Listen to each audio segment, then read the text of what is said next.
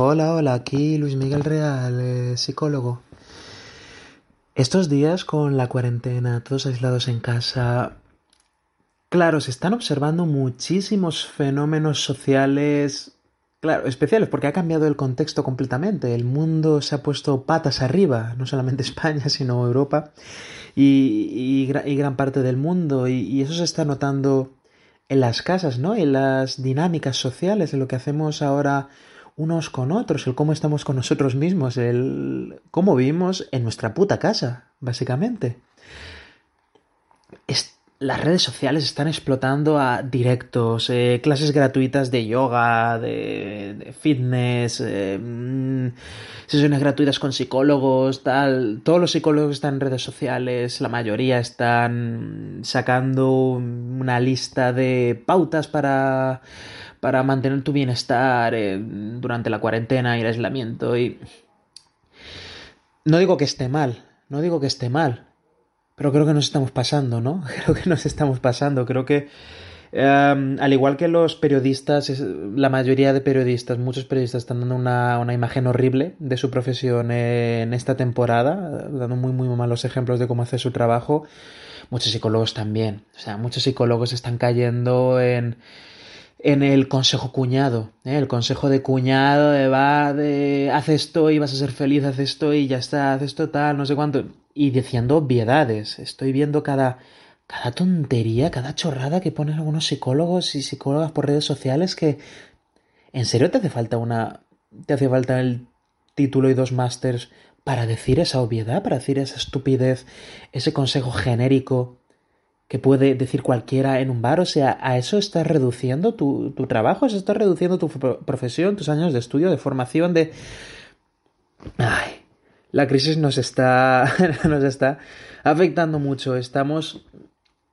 que no sabemos qué hacer, ¿no? Claro, nos han sacado de nuestro hábitat natural, nuestras consultas y, y, nos guste o no, pues muchos psicólogos nos estamos viendo obligados a, a seguir dando servicio solamente en online. A mí Personalmente no, no me gusta, no es mi opción favorita la modalidad online, ¿no? Creo que, creo que se pierde mucho en cuanto a contacto, bueno, relaciones, terapeuta-paciente. Sí que se pueden tener sesiones online muy buenas, muy bien, ¿eh? Yo, yo también tengo, trabajo con algunos, eh, con algunas personas semanalmente en terapia online, porque viven fuera de Valencia, viven fuera de España incluso, etcétera. Pero no es mi medio favorito y está habiendo muchos sucedáneos. Estamos cayendo mucho en el sucedáneo, ¿vale? El sucedáneo. Ah, por redes sociales sigo mucho a Víctor Amat, otro psicólogo de, Barcelona que es bastante crack y, puso, bueno, hizo un símil de, a ver, la, la modalidad, la terapia online es a la terapia presencial, lo que la follada online es a la follada presencial.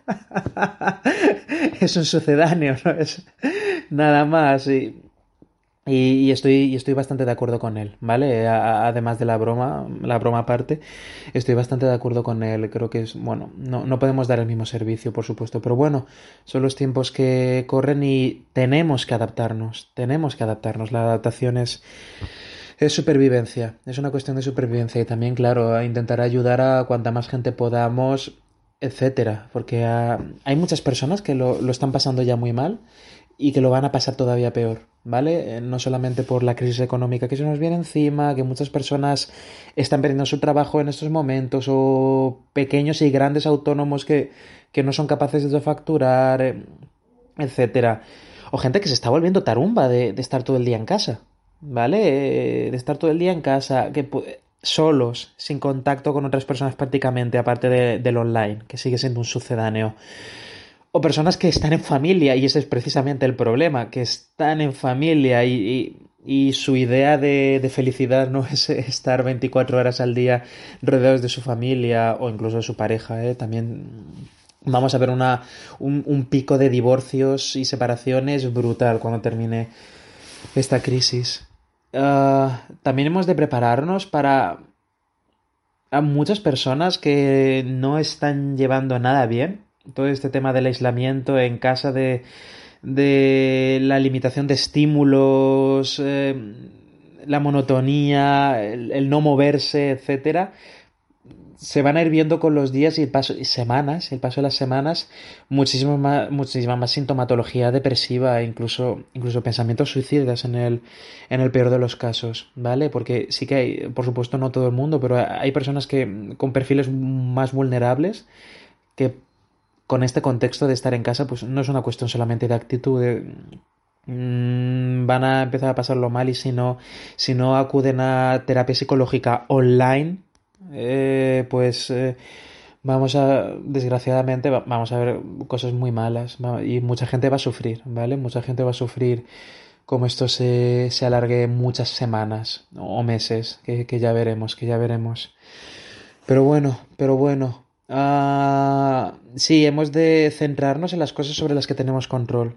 Porque si de algo se caracteriza esta crisis es que no tenemos control, ¿vale? No, no tenemos control alguno sobre lo que está pasando, lo están diciendo todo, todo gente que está fuera de nuestras casas y nosotros por mucho que nos quejemos en redes sociales, por mucho que insultemos, por mucho que tal, no, no tenemos mmm, la mayoría de los mortales en este momento no tenemos eh, prácticamente ningún poder en lo que está pasando. Lo tienen los políticos y por supuesto eh, los sanitarios, los médicos, los enfermeros, los profesionales, los héroes que están currando como, como locos, currando como locos para, para salvarnos el culo a todos, para salvarnos el culo a todos. Entonces, uh, eh, bueno, la obviedad. Espero que si estás escuchando esto no seas de esas personas que son tan gilipollas e irresponsables socialmente de salir a la calle a dar un puto paseo. O sea, tenemos que ir al supermercado a comprar comida, lo necesario y punto. Nada de... En serio. Que todavía salen por internet vídeos de gente hacer gilipollas, dando un paseo por ahí como si no estuviese pasando nada. No se dan cuenta del daño que hacen. No, no, es que a mí no me va a pasar nada. Ya, pero es que no es por ti. Es responsabilidad social.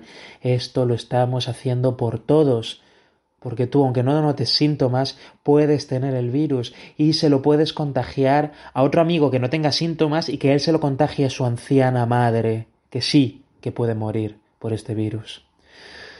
Así que bueno, es, eh, también estamos viendo mucha decepción, ¿eh? Muchas personas nos estamos sintiendo decepcionadas ante la respuesta social, muy, muy malontonadas, también muy felices por, porque eh, en su mayoría la respuesta social es, es, es maravillosa, es brutal. Pero así, claro, se siguen viendo cosas y aún así sentimos decepción, ¿no? Por aquellos que, que todavía se saltan las normas, todavía parece que no han pillado de, de qué va la película, no se lo toman en serio y, y aunque sean pocos, siguen siendo demasiados. Siguen siendo demasiados. Eso uh, dice muchas cosas de nosotros como sociedad, de, de los procesos. ¿Te está gustando este episodio? Hazte fan desde el botón Apoyar del podcast de Nivos. Elige tu aportación y podrás escuchar este y el resto de sus episodios extra. Además, ayudarás a su productor a seguir creando contenido con la misma pasión y dedicación.